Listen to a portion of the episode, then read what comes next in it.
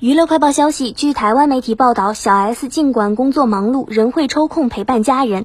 二十六日，她在社交平台发文晒出奶奶和爷爷年轻时的合照，透露今天凌晨一点多，奶奶过世了，享年九十八岁。